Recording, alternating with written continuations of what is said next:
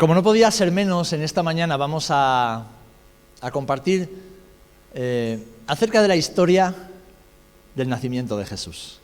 Vamos a compartir acerca de ese maravilloso, único y sobrenatural momento que el mundo presenció hace ya más de dos mil años.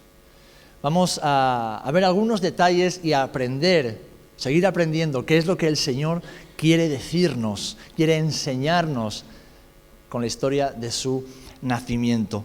Porque, hermanos y hermanas, fue una historia, fue un acontecimiento donde Dios cuidó hasta el último detalle. Hasta el último detalle. Y el Señor sigue haciéndolo. El Señor sigue cuidando de su plan hasta el último detalle. Y tú y yo formamos parte de ese plan, así que el Señor sigue cuidando de tu vida hasta el último detalle. ¿Cuántos podemos decir amén? Amén. Bien, pues, eh, ¿cómo no vamos a ir a Lucas capítulo 2? Ya lo leía un poquito al principio, pero vamos a leer eh, algunos versículos más. Lucas capítulo 2, empezando en el verso número 1. Dice así la palabra del Señor. Nos ponemos de pie para leerla.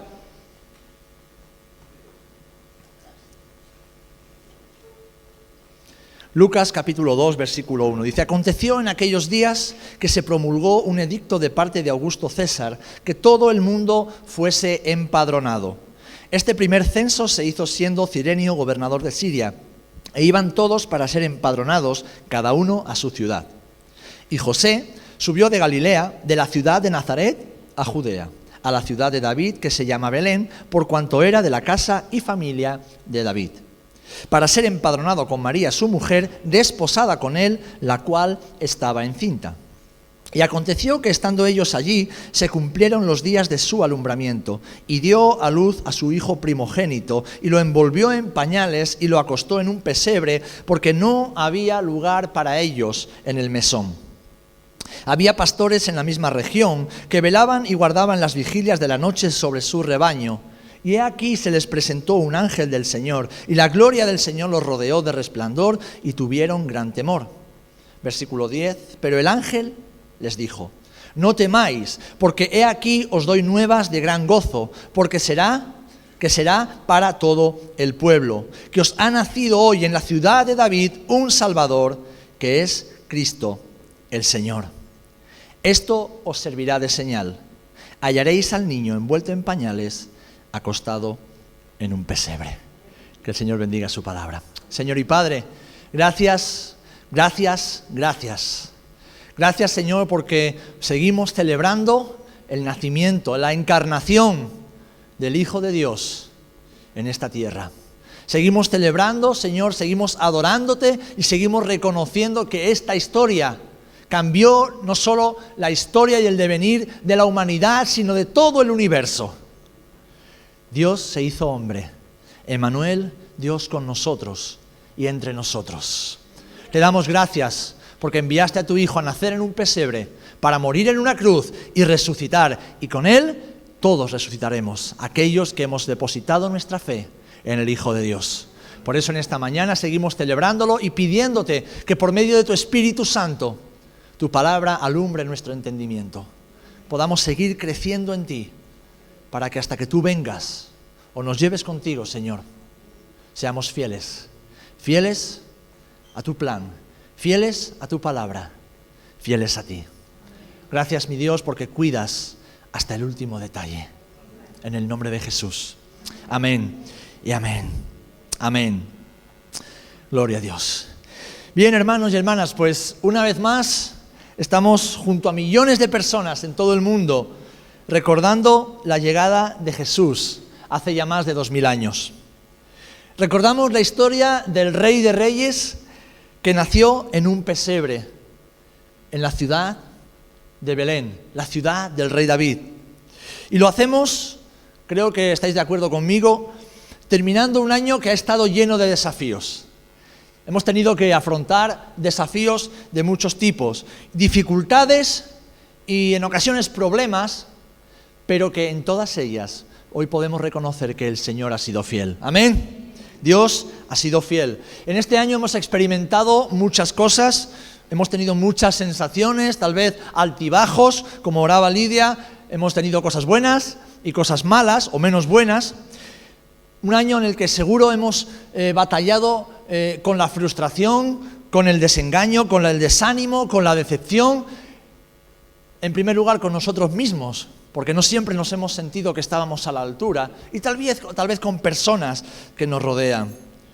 Un año desafiante en un mundo que es cada vez más complejo, ¿verdad? Y más difícil de entender.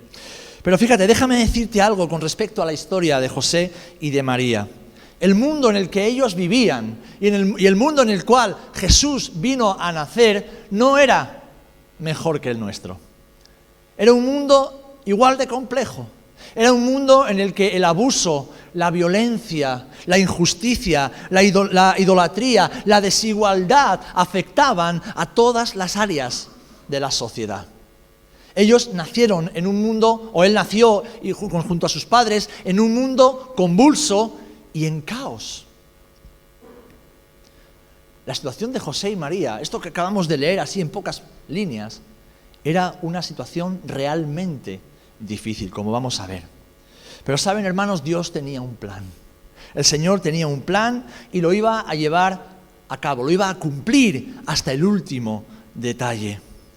Y es que el nacimiento de Jesús es una maravillosa historia de pequeños detalles. Primer lugar, de Nazaret a Belén. De Nazaret a Belén.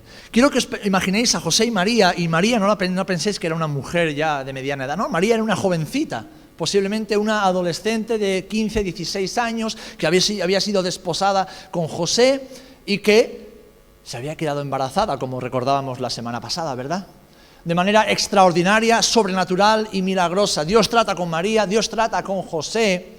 Pero imaginaros a este joven matrimonio que además de tener que luchar y sufrir el estigma social de un embarazo ilegítimo, porque para la sociedad el embarazo de María era ilegítimo, es decir, fuera del matrimonio, ahora tenían que emprender un viaje largo y peligroso.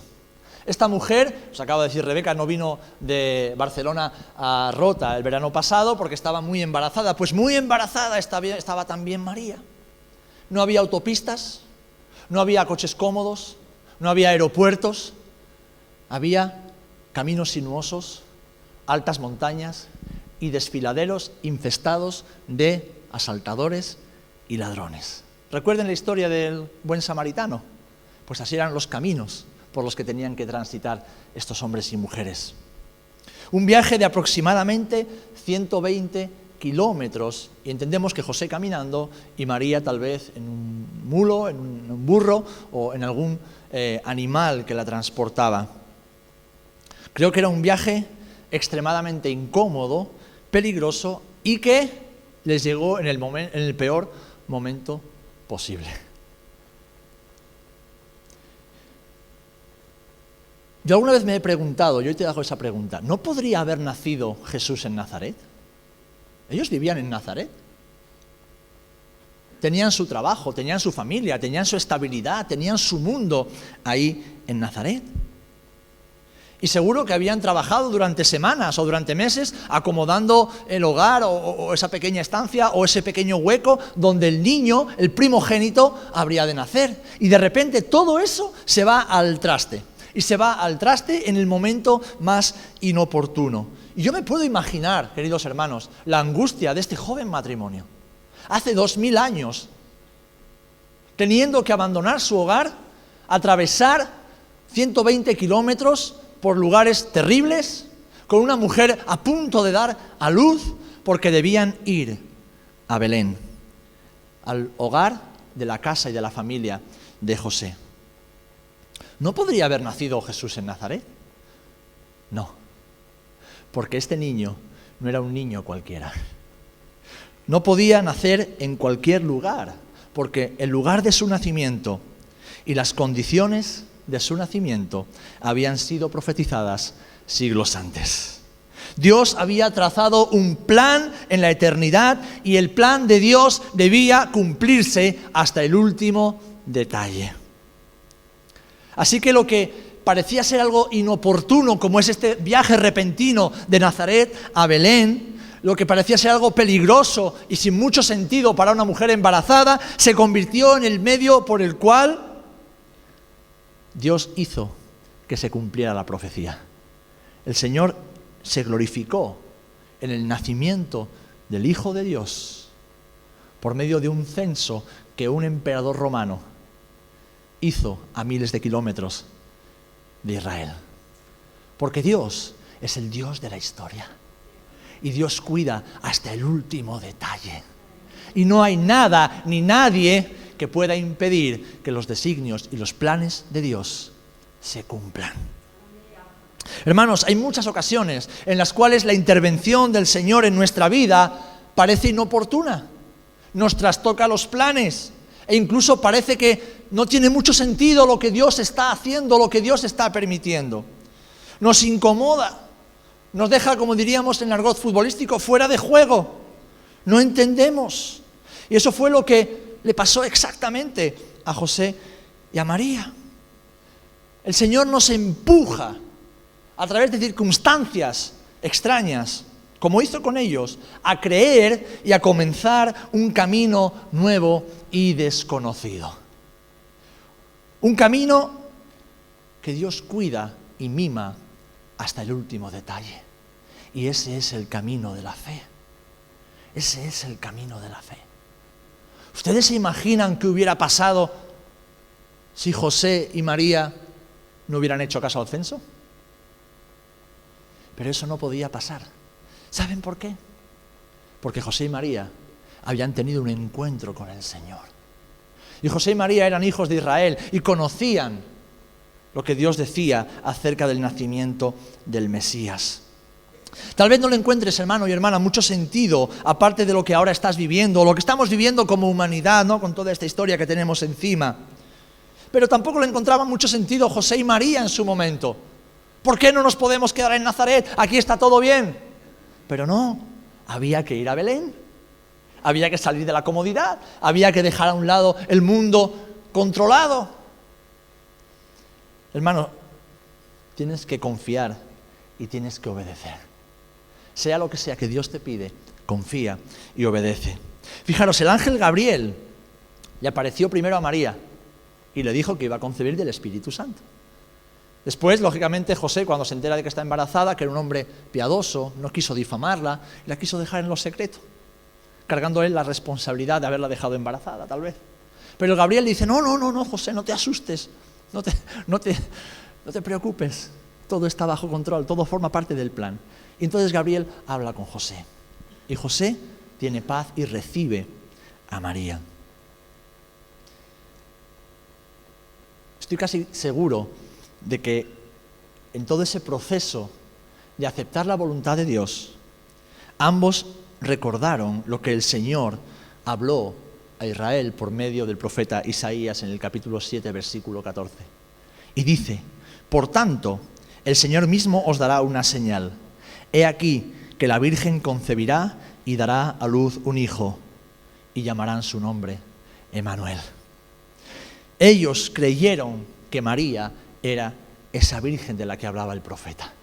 Ellos creyeron que la palabra del Señor se estaba cumpliendo en sus vidas y obedecieron a Dios. Creyeron en el plan de Dios y el Señor se ocupó de ellos hasta el último detalle. Amén. ¿Sabes cuál es la enseñanza de esto? Que si tú crees y obedeces, el Señor lo hará contigo también. Porque Él no ha cambiado. Él no ha cambiado, Él sigue siendo el, Dios que cuida del hombre hasta el último detalle. Pero no de cualquier hombre, sino del hombre y la mujer que creen, confían y obedecen al Señor. Amén. Así que hermanos y hermanas, Dios cumplirá su voluntad en ti y cuando lo haga, el nombre del Señor será glorificado. Amén. Por eso Pablo dice a los romanos en el capítulo 8 que a los que aman a Dios, todas las cosas, todas las circunstancias, tener que salir de Nazaret hacia Belén en el peor de los momentos, ayuda a bien a los que aman al Señor. a los que han sido llamados conforme a su propósito, a los que han recibido el llamamiento del Señor. Ahora bien, ¿por qué Belén? Bueno, ya hemos dicho que hay una profecía o varias profecías que hablan acerca de esto. ¿Por qué Belén? ¿Por qué, Señor? Hay momentos en los cuales no comprendemos lo que está pasando en nuestra vida ni lo que Dios está haciendo. ¿Por qué pasa esto? Bien, yo creo que si llevas unos cuantos años en el Señor y tienes buena memoria, habrás podido comprobar cómo lo que Dios empezó a hacer hace tiempo cobra sentido cuando pasan los años y te encuentras en el lugar donde Dios te ha puesto. Y dices tú, ah, por eso tuvo que pasar lo que pasó, por eso he tenido que atravesar todo este proceso, porque Dios quería hacer algo en mi futuro que para Él era su presente. Necesitamos el paso del tiempo para entender por qué estamos aquí y somos como somos.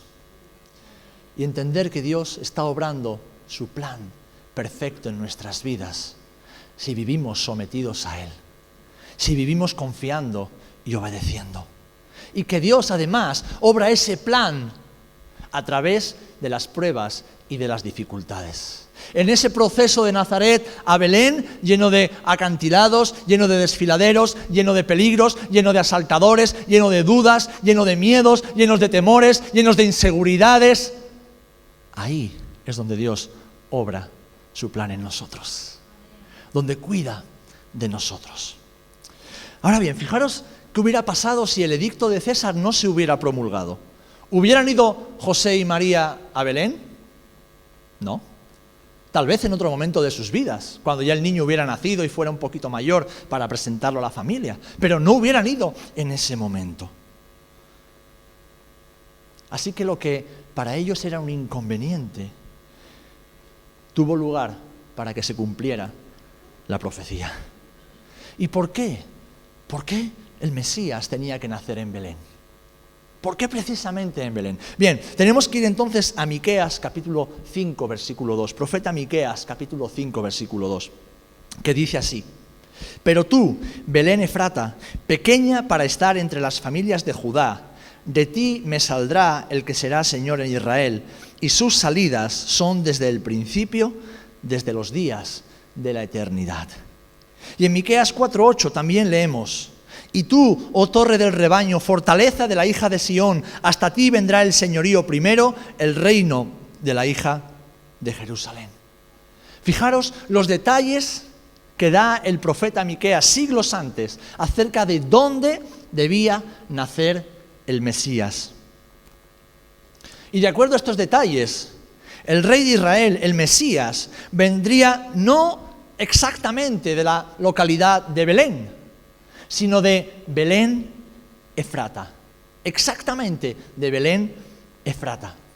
Y saben, Belén Efrata o Migdal Eder en hebreo es una zona agrícola que se encuentra a las afueras de Belén.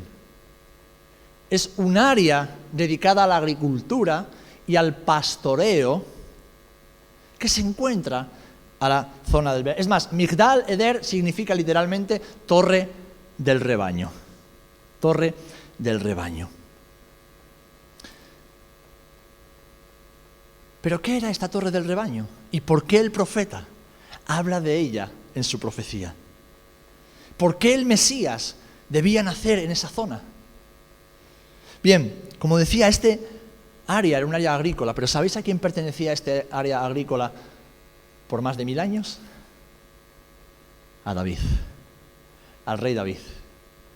Ese área pertenecía a la familia de David y durante generaciones ese área fue dedicada al cultivo y al pastoreo por los descendientes del rey David. Y Jesús es el hijo de David.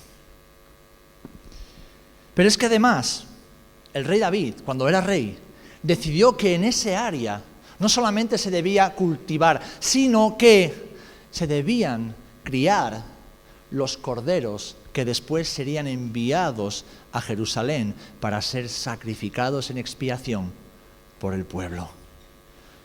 ¿Vamos viendo el hilo conductor? David reservó esa parte de la tierra de su herencia para cuidar y guardar el ganado más valioso que había en toda la tierra de Israel, los corderos pascuales. Era un terreno que durante generaciones y hasta los días de Jesús se utilizó para criar y proteger a los corderos que cada año eran sacrificados en Jerusalén el día de la expiación y que debían ser corderos sin mancha y sin defecto, corderos perfectos. Así que Jesús, el Mesías, el cordero inmolado, el cordero de Dios, debía nacer exactamente en ese lugar, el lugar que Dios había determinado para él, para confirmar que él era el Mesías de Israel, pero también el redentor de la nación. Ahora bien, ¿por qué los pastores? ¿Por qué los pastores? Porque cuando llegaron los magos, ya los pastores habían pasado por ahí. ¿Por qué los pastores? ¿Alguna vez te has preguntado esto? ¿Por qué los pastores? Y no tal vez gente más importante, alguien, un escriba, alguien que pudiera documentar lo que había pasado y que todo el mundo se... ¿Por qué los pastores?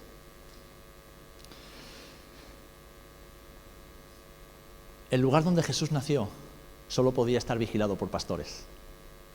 Y los pastores, en esa época de la historia, no eran precisamente las mejores personas, o por lo menos las de mejor reputación.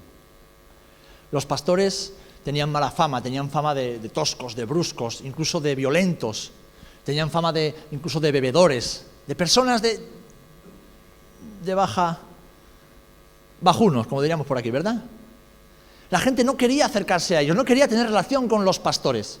Era meterse en problemas, eran indignos de estar dentro de las ciudades. Pero es que el Señor vino a llamar al ovillo despreciado. El Señor vino a avergonzar a los sabios con lo peor de este mundo. Pero además, ese lugar solamente podía estar vigilado por los pastores. Y fueron esos pastores los que vigilaban los corderos pascuales, los primeros en recibir el anuncio del nacimiento del Mesías. Ellos, los que cuidaban esos corderos tan especiales para el sacrificio, fueron, fueron los primeros en recibir las nuevas e ir, porque fijaros, no se quedaron asustados, sino que obedecieron y fueron a buscar al niño. Y fueron a buscar a donde estaba ese niño. Y saben, ese niño, como veremos a continuación, no nació en un establo de madera, limpito, con paja nueva. No, no, no, no. Hemos leído en Lucas capítulo 2, versículo 7, que no había lugar para el niño en el mesón. Y los mesones en aquella época en Belén no eran casas como las que podemos imaginar ahora, eran cuevas. Eran cuevas. Cuevas excavadas en la roca, porque Belén era eso, era una aldea en las colinas de Judea, excavada en la roca. Pero ni siquiera para nacer en una cueva había sitio, sino que fue a un lugar aún más bajo y más humilde.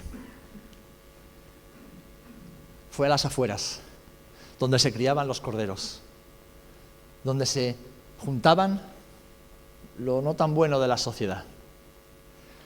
A Belén Efrata, a Migdal Eder, a la torre del rebaño donde Dios dijo que Él debía nacer. Hermanos, ¿no es maravillosa la forma en que Dios hace las cosas? ¿No es maravillosa? Cómo Dios cuida hasta el último detalle para que su voluntad se haga. Pero fijaros, no termina ahí la historia. No solamente los pastores, ¿por qué en un pesebre? ¿Por qué en un pesebre? Porque no era un pesebre como los que podemos ver ahora de madera. no, no, no. Los pesebres en aquella época y los pesebres en Migdal, Eder, en la torre del rebaño, eran pesebres excavados en la roca. En la roca. Dice la escritura que la señal que los pastores tenían que ver para reconocer al Mesías era que el niño estaría envuelto en pañales, entre telas, en un pesebre. A los niños no se los ponía en un pesebre en aquellos años. A los niños no se los metía donde comían los animales. A los niños no se les hacía nacer en un establo rodeado de animales. No. Había lugares dispuestos para ellos. pero no un pesebre. ¿Y por qué un pesebre? ¿Y por qué un pesebre en Belén Efrata, en la torre del rebaño? ¿Por qué? Bueno, fijaros, esta señal no fue solamente una manera de mostrar la humildad con la que el Mesías llegaba al mundo, sino de anticipar la misión que este niño tenía que cumplir sobre la tierra. Estas palabras del ángel a los pastores, queridos hermanos, estaban cargadas de un profundo significado y sentido profético. ¿Sabéis? De acuerdo a la tradición rabínica, cada año, cada año, el sacerdote venía de Jerusalén a Belén Efrata. Venía y se acercaba a Migdal Eder, a la torre del rebaño, donde se guardaban los corderos pascuales. Y este sacerdote examinaba cada uno de los corderos y escogía al cordero que había sido seleccionado para el sacrificio pascual. Entonces, este hombre que venía en el día de gran solemnidad o de santidad en Israel, cuando llegaba, ponían a este cordero escogido, lo examinaban para que no tuviera mancha ni defecto ni rotura y lo ponían en un pesebre. Y en ese pesebre miraban que todo estuviera bien. Cuando habían comprobado que el cordero era apto para el sacrificio, lo envolvían en telas, en pañales, lo tomaban en brazos y en brazos lo llevaban hasta Jerusalén. ¿Por qué? Porque tenían que asegurarse que en el camino el cordero no sufría ningún daño, no se rompía una pata o no se estropeaba. Hermano, hermana, ¿puedes ver lo detallado del plan de Dios? El cordero de Dios que quita el pecado del mundo nació exactamente donde se colocaban los corderos escogidos para expiar los pecados de la nación. Y era envuelto en pañales o en telas exactamente como se envolvían los corderos escogidos para el sacrificio expiatorio. ¿Por qué los pastores, que seguramente ni siquiera eran hombres de fe, eran hombres religiosos, no. ¿Por qué creyeron? ¿Por qué? Porque ellos entendieron qué es lo que estaba pasando. Su trabajo natural estaba teniendo un cumplimiento profético delante de sus ojos. Y el Mesías que tanto tiempo estaba, había sido esperado por la nación, había nacido exactamente como Dios había dicho que iba a nacer de una virgen en Belén Efrata, en un pesebre envuelto en pañales. Hasta el último detalle, mis amados. Hasta el último detalle. Hasta el último detalle y fue adorado en primer lugar por los mismos pastores que tenían la responsabilidad de cuidar de los corderos pascuales en la torre del rebaño. Qué maravillosa imagen profética cumplida delante de nuestros ojos, amor. Qué maravillosa, qué maravillosa. Porque hermano y hermana, cuando celebramos el nacimiento de Jesús, nos da exactamente igual el tiempo en que nació. A mí no me preocupa si fue en diciembre, en marzo, si fue en Pascua o si fue en octubre. A mí no me preocupa eso. No me interesa demasiado. A mí lo que me realmente me apasiona, lo que realmente me impacta, me quebranta, me humilla delante del Señor es saber que Dios dijo que enviaría a un redentor para la nación de Israel y para toda la humanidad. Y Dios cumplió su palabra. Y la cumplió hasta el último detalle. No dejó nada al azar no permitió que nada de lo que él había dicho se cumpliera. Pero saben, Dios es un Dios sabio y sabe hacer de manera que tú y yo comprendamos. Y estos hombres de Judea de hace dos mil años pudieron comprender lo que estaba pasando porque Dios les habló de manera que lo podían entender. Porque Dios es el Dios de las generaciones y Dios es el Dios que te habla a ti como español o como latino o como europeo del siglo XXI, de manera que tú lo puedas entender, pero habla también a cualquier otra persona de cualquier otro siglo, de cualquier otra época, de manera que lo puedan entender. Ahora el Señor lo va a hacer siempre dentro de un marco que Él mismo ha establecido, y es el marco de su palabra. Dios no te va a decir absolutamente nada que Él no haya revelado antes en su palabra. Y tal vez lo que Él ha revelado está velado en forma de sombra, como podía ser la costumbre de envolver a los corderitos en el pesebre de la torre del rebaño antes de ser sacrificados. Es una sombra, es un tipo, es un modelo, es un ejemplo aquí en la tierra de lo que estaba sucediendo en los cielos.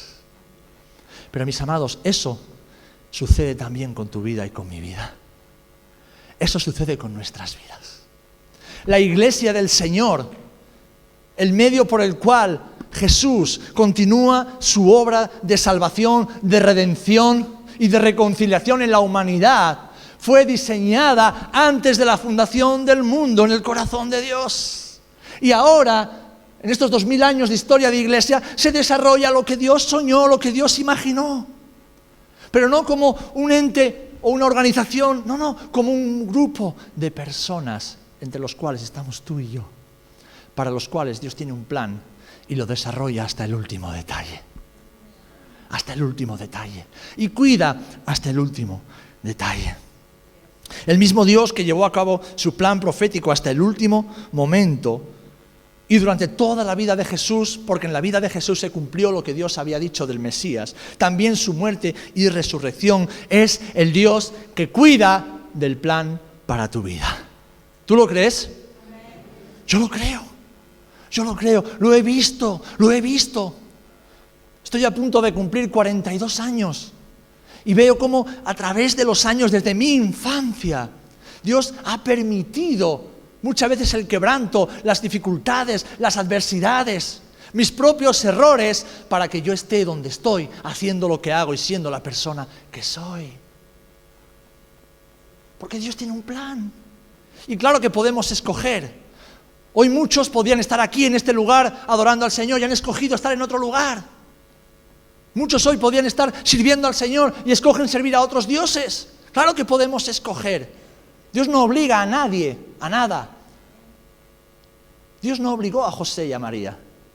Ellos decidieron creer y decidieron obedecer. ¿Por qué? Porque es por fe. Es por fe. La historia del nacimiento de Jesús es para nosotros, mis amados, una maravillosa demostración de la soberanía de Dios sobre los acontecimientos. Pero para María y José era una situación muy difícil, muy difícil, como la que tú puedes estar viviendo ahora, en la cual estaban intentando hacer lo mejor posible. Un hombre preocupado por su esposa que estaba a punto de nacer, buscando el mejor lugar para poder dar a luz y tenido que conformarse con una cueva en las colinas de Judea, rodeado de la peor calaña de la sociedad, y tomarlo al niño y ponerlo en un pesebre. Yo me pongo en el lugar de José y tal vez plantearía, qué mal padre soy, qué mal marido. No he sido capaz de proveer de un lugar digno para que mi hijo, aquel que es el Hijo de Dios, nazca. Qué terrible que por yo ser de la familia de David he hecho viajar a mi esposa embarazada. Yo me imagino las luchas internas de José. Y también de María, esa jovencita, su primogénito. ¿Cómo son las mamás con los primogénitos? Ansiosas, premurosas, se, preocupan. Claro, es su primogénito, es una experiencia nueva. Y de repente ese niño tiene que nacer en una cueva y ser puesto donde comen los animales que no creo que estuviera precisamente limpio. Pero ¿saben? Todo eso formaba parte del plan de Dios. Porque el plan de Dios para nuestras vidas no tiene por qué ser cómodo, ni tiene por qué ser lógico. El plan de Dios es perfecto. El plan de Dios es bueno. Y claro que nos incomoda. Y claro que nos saca de nuestras casillas muchas veces. Y claro que no comprendemos, pero tiene que ser así porque es un camino de fe. Porque es por la fe, no es por lógica, no es por vista, no es por medio de nuestros recursos, no, es por la obediencia y la confianza en aquel que todo lo puede, que todo lo sabe y que todo lo hace. Y que lo hace hasta el último detalle. Mientras José y María luchaban con todos estos sentimientos de temor, de frustración, de dudas y de asombro, el Señor se estaba moviendo a través de estas luchas y dificultades para trazar la historia de la redención y de la salvación humana. Por medio del Cordero sin mancha y sin contaminación, ya destinado desde antes de la fundación del mundo. Este niño no podía nacer en ningún otro lugar. Este niño no podía nacer en, ninguna otra circunstancia. Este niño no podía ser puesto en ningún otro pesebre, cama, lecho o cuna. Este niño no podía ser adorado por ninguna otra persona, porque Dios tenía un plan. Y el Señor cuidó de él hasta el último detalle. Así que hermanos, hermanas, llegamos al final de 2021. Y alguien dirá, wow, menudo año. Pues prepárate porque vienen curvas. Prepárate porque vienen curvas. Prepárate porque el 2022 no va a ser mejor. No va a ser mejor humanamente hablando. No va a ser más fácil. No va a ser más cómodo. No, no, no, no. El Señor me lleva hablando durante semanas. Y me dice, prepara a mis hermanos prepara a mis hijos, prepara a mis siervos, porque vienen curvas. Porque cada día va a ser más difícil ser un discípulo una discípula de Jesús. Cada día la historia va a ser más compleja. Cada día va a ser más complicado permanecer firmes y fieles. Prepara a mis hermanos y diles que yo cuido hasta el último detalle que yo cuido de todo hasta el último detalle. Que no tienen de qué preocuparse, tienen que creer, confiar y obedecer. Muchos tendréis que ir de Nazaret a Belén y ahí dejar que Dios haga lo que tiene que hacer. Pero deberéis hacerlo con confianza. ¿Por qué? Porque vivimos tiempos difíciles, ¿verdad? Tiempos donde Dios quiere seguir escribiendo la maravillosa historia de la redención, donde el Señor quiere seguir usando tu vida como un medio para traer reconciliación con esa humanidad a la que tanto ama. Así que debemos dejar a Dios obrar por medio de nuestras luchas y dificultades y no buscar un mundo que Dios no quiere que tengamos.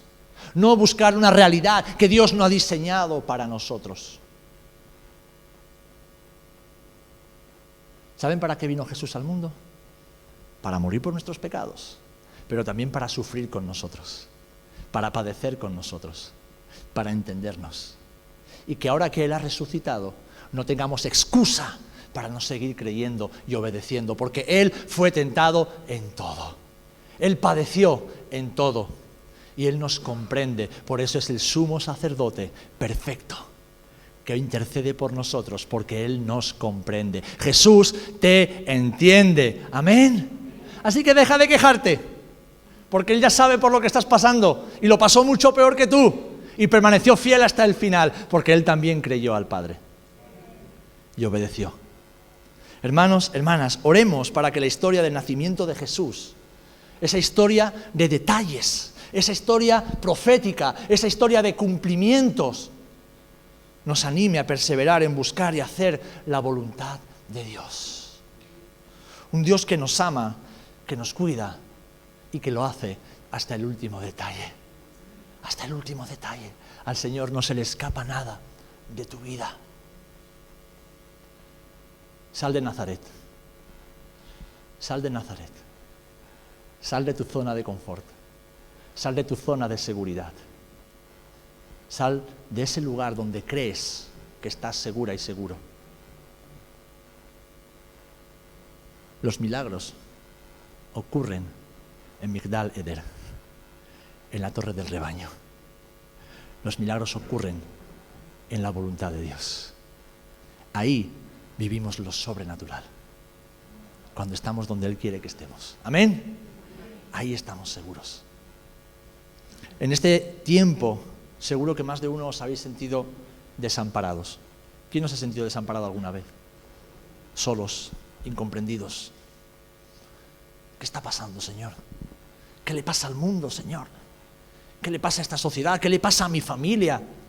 ¿Qué le pasa a este hermano que, que antes estaba ahí comprometido contigo y de repente no viene ni a los cultos? ¿Qué le pasa a este hermano que se levantaba por las mañanas y oraba y me animaba a orar? A esta hermana que me acompañaba siempre en el camino de la fe y ahora prácticamente no, quiere saber nada de ti, no quiere servirte. ¿Qué le pasa? Que se han quedado en Nazaret, como muchos de nosotros, en el lugar de la comodidad y la seguridad. Pero recuerda, mi amado hermano, mi amada hermana, el milagro del nacimiento del Mesías prometido no podía ser sino en Belén, Efrata, en Migdal, Eder, en la torre del rebaño, rodeado de pastores, rodeado de pastores. Allí es donde Dios quiere seguir cuidando de ti. Y cuidándolo hasta el último detalle, hasta el último detalle, para que tú no tengas que preocuparte de nada, sino ocuparte de creer, confiar y obedecer.